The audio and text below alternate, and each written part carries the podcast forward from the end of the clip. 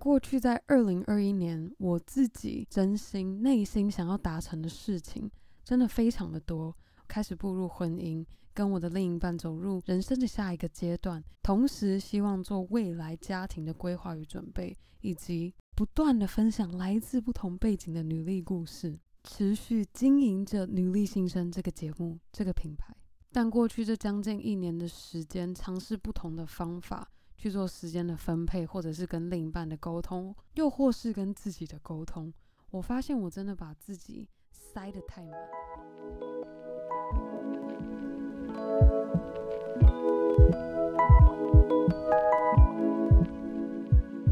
嗨，欢迎收听《Girl Power Talks》女力新生，这是一个集结女力和支持女力梦想的访谈频道。我是节目主持人 Ann。今天二零二二年二月的第一天，非常的开心，好久没有跟大家一对一的聊聊天了。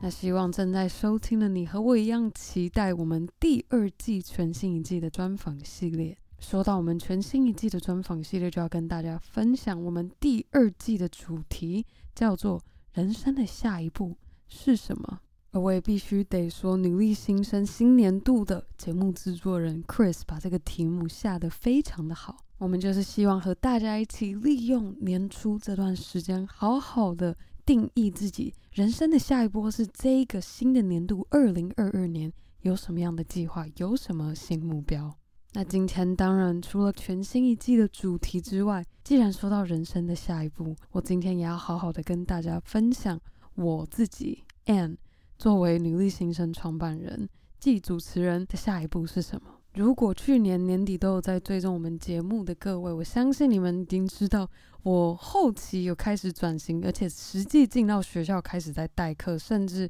在这一个学年度接了自己的班级，在教外籍的小学生华语。而过去在二零二一年，我自己真心内心想要达成的事情，真的非常的多。开始步入婚姻，跟我的另一半走入人生的下一个阶段，同时希望做未来家庭的规划与准备，以及不断的分享来自不同背景的女力故事，持续经营着女力新生这个节目这个品牌。但过去这将近一年的时间，尝试不同的方法去做时间的分配，或者是跟另一半的沟通，又或是跟自己的沟通。我发现我真的把自己塞得太满，这其实让我想到过去我们专访第十四集 Via Sweat 的创办人 Melody 有跟我们在节目上分享到的人生阶段转换的意境。在二十五岁到三十岁的时候，他当时是形容自己的状态就有点像是像服务生一样，单手端着盘子，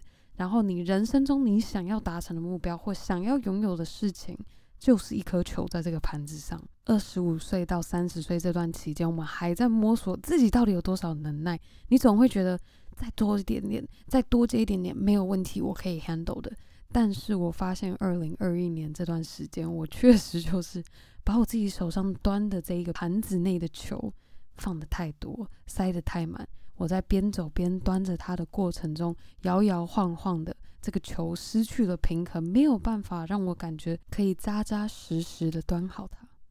于是，在迎接二零二二年的之前，我不断的纠结思考，是时候该决定把手上端的这盘子里面的球做选择，该把哪些球放下，让我重新端好它，扎扎稳稳后，我才有办法再接着迎接新的挑战，或是新的目标，或是达成我还想要达成的事情。我甚至当时想过，也许二零二一年就是我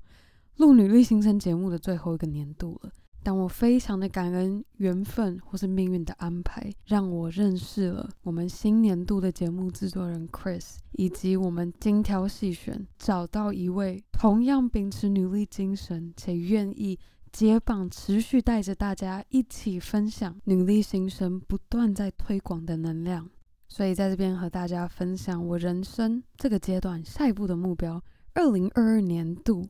初期目标就是希望能够顺利的交棒给我们下一位的主持人和节目制作人。还有更重要的是，我自我的修炼，好好重新的端稳我现在手中的这个盘子，且重新的盘点盘子内的球，让我可以好好的端稳它。那我在这边也非常的期待和大家分享我们第二季的第一集，就是要和大家分享我们全新的主持人的努力故事。好啦，那就请大家拭目以待，我们这周五努力专访上见喽，